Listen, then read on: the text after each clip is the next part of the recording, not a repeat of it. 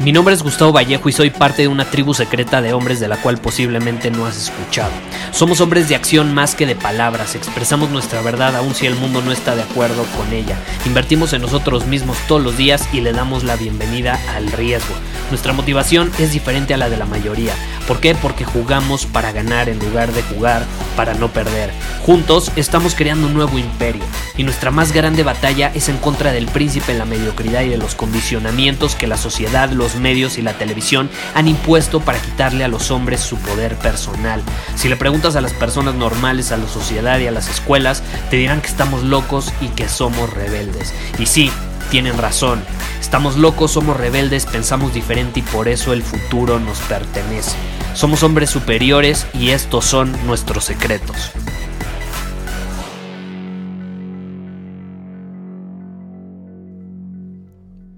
¿Qué hace que una relación sea sana?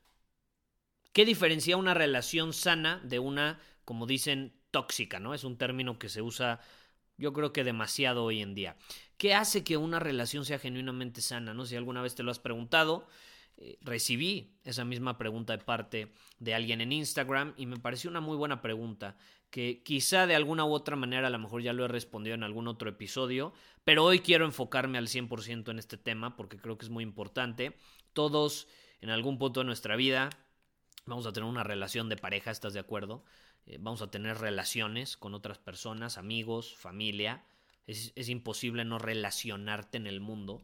Eh, y, y también, por eso mismo, digo, si nos vamos a relacionar todos los días, ya sea aunque, aunque incluso nada más lo hagamos de forma digital en estos tiempos, es importante entender qué hace que una relación, eh, ya sea de pareja, de amistad o lo que sea, pues se mantenga de forma sana. ¿Qué convierte a una relación en algo sano? Algo que te conviene, algo que le conviene a ambos, algo que le hace bien a ambos algo que impulsa a las dos personas. Y yo creo que hay uno que otro factor que influye en esto, pero uno de los mecanismos o indicativos que en mi opinión puede ser el más importante para determinar esto es muy sencillo, es muy sencillo. Y de hecho es un gran indicativo. O sea, si tú realmente. Digo, hay diferentes formas de descifrarlo, como te digo, hay diferentes formas de realmente llegar a la conclusión de si estás o no en una relación sana. Pero yo creo que la forma más sencilla de averiguarlo es preguntándote cuánto tiempo pasa entre un evento emocional, un choque emocional que tienes con la otra persona y el momento en el que lo hablan. ¿Cuánto tiempo pasa entre un choque o un evento emocional y el momento en el que lo hablan? Eso determina muchísimo si una relación es sana o no es sana. ¿Por qué? Porque una relación sana no tiene por qué posponer conversaciones incómodas. No tiene por qué reprimir nada. No tiene por qué aguantarse nada. No tiene por qué tolerarse nada que no esté en alineación con su plenitud, su éxtasis, su expresión auténtica, por así decirlo.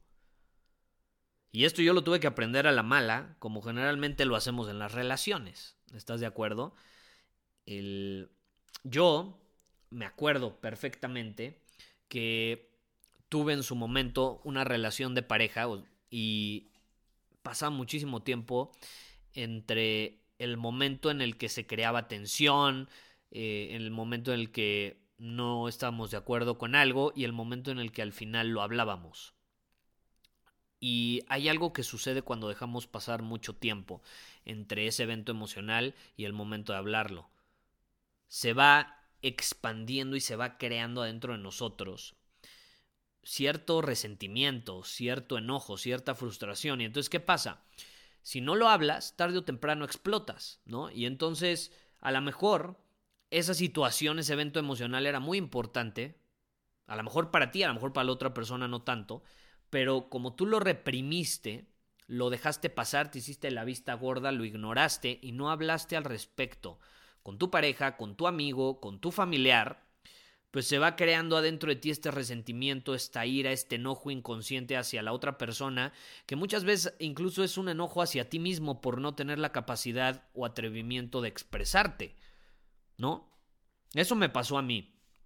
Y entonces después, por cualquier estupidez, explotas y te enojas y le mientas la madre y te das cuenta, ya después, si tienes esta capacidad de indagar adentro de ti y de darte a ti mismo retroalimentación de los eventos que vas viviendo y de en un journal, pues te das cuenta que fue una estupidez eso por lo que explotaste, pero si te pones a indagar y dices, puta, ¿por qué exploté?